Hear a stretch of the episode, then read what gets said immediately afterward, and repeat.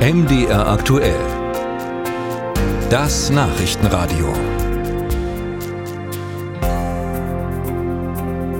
Bei der Europäischen Union glauben Sie wahrscheinlich jetzt wieder an Wunder, denn auf dem Sondergipfel haben gestern alle 27 Mitgliedsländer den neuen Ukraine-Hilfen zugestimmt. Auch Ungarn. Und das ist das politische Wunder, denn Ungarn hatte sich zuletzt immer wieder quergestellt und seine Zustimmungen an Bedingungen geknüpft. Diesmal aber, so heißt es aus Brüssel, hätte Ungarn seine Blockade aufgegeben. Darüber wollen wir reden mit unserer ARD-Korrespondentin für Ungarn, mit Silke Hane, uns jetzt live zugeschaltet. Guten Tag zu Ihnen. Inwieweit kann denn Viktor Orban, der Regierungschef im eigenen Land, äh, diesen jüngsten Auftritt in Brüssel als Erfolg seiner Politik verkaufen? Das äh, macht er ganz massiv, denn die allermeisten Medien in Ungarn sind ja regierungsnah. Die hat Fidesz, die Partei von Viktor Orban, unter Kontrolle gebracht. Äh, das heißt, vom Regierungsnarrativ abweichende Positionen werden kaum veröffentlicht.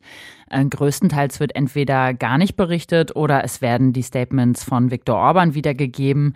Der hat heute im staatlichen Rundfunk auch nochmal ein Interview gegeben und seine Positionen lang und breit ohne kritische Nachfragen dargelegt. Und ihm zufolge war der Gipfel in Brüssel natürlich ein voller Erfolg.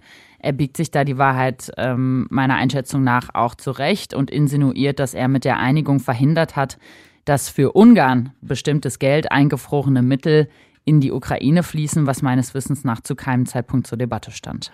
Ähm, was heißt das denn jetzt für das weitere Verhältnis zwischen Ungarn und der Europäischen Union? Deutet sich da möglicherweise so eine Wende in den Beziehungen an? Das äh, wird man sehen müssen, wie die ähm, Regierungswechsel auch in Polen und der Slowakei jetzt die Dynamik der EU 27 insgesamt verändern.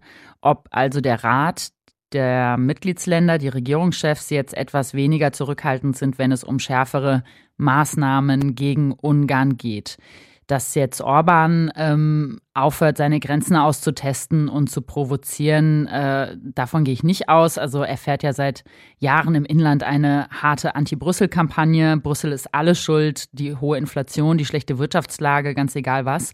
Und daraus generiert er eben Aufmerksamkeit und Macht, ähm, wie alle Rechtspopulisten das machen kreiert er einen äußeren Feind, gegen den man kämpfen kann und rein zufällig gewinnt Viktor Orban jeden dieser Kämpfe. Also von ungarischer Seite, denke ich, ändert sich da wenig. Also äh, Ungarn wird keinesfalls pflegeleichter. Ich glaube nicht, dass äh, Viktor Orban bereit ist, dieses Feindbild Europa aufzugeben. Also zumal bei seiner Wählerschaft äh, verfängt das auch nach und nach. Die Zustimmungswerte zur EU sinken unter Fidesz-Wählern.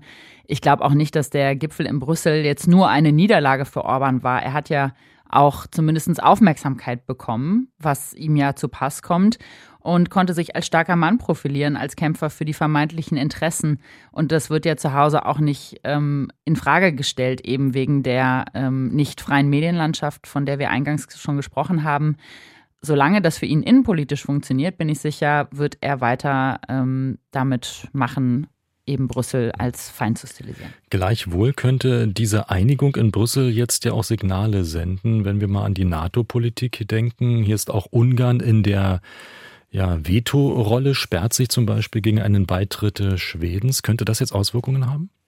Also Viktor Orban hat äh, mit Blick darauf auch schon viele Versprechen gemacht, die er nicht gehalten hat. Unter anderem, dass ähm, Ungarn nicht das letzte Land sein wird, was den schwedischen NATO-Beitritt ratifiziert ähm, was ja jetzt eindeutig der Fall ist. Am Montag gibt es eine Sondersetzung des Parlaments, aber einzelne Parlamentarier der Fidesz-Fraktion haben schon angekündigt, dass also die Regierungsfraktion da nicht dran teilnehmen wird. Damit wäre dann die Abstimmung ungültig. Das heißt, da geht die Hängepartie eigentlich erstmal so weiter. Ähm, es gibt zwar schon deutliche Hinweise aus den USA. Der Außenminister Blinken hat zum Beispiel gesagt, er erwartet jetzt von Ungarn, dass sie da jetzt langsam zu Porto kommen, was schon ja äh, deutlicher Druck aus Washington ist, aber bis jetzt sehe ich da keine Bewegung in dieser Frage.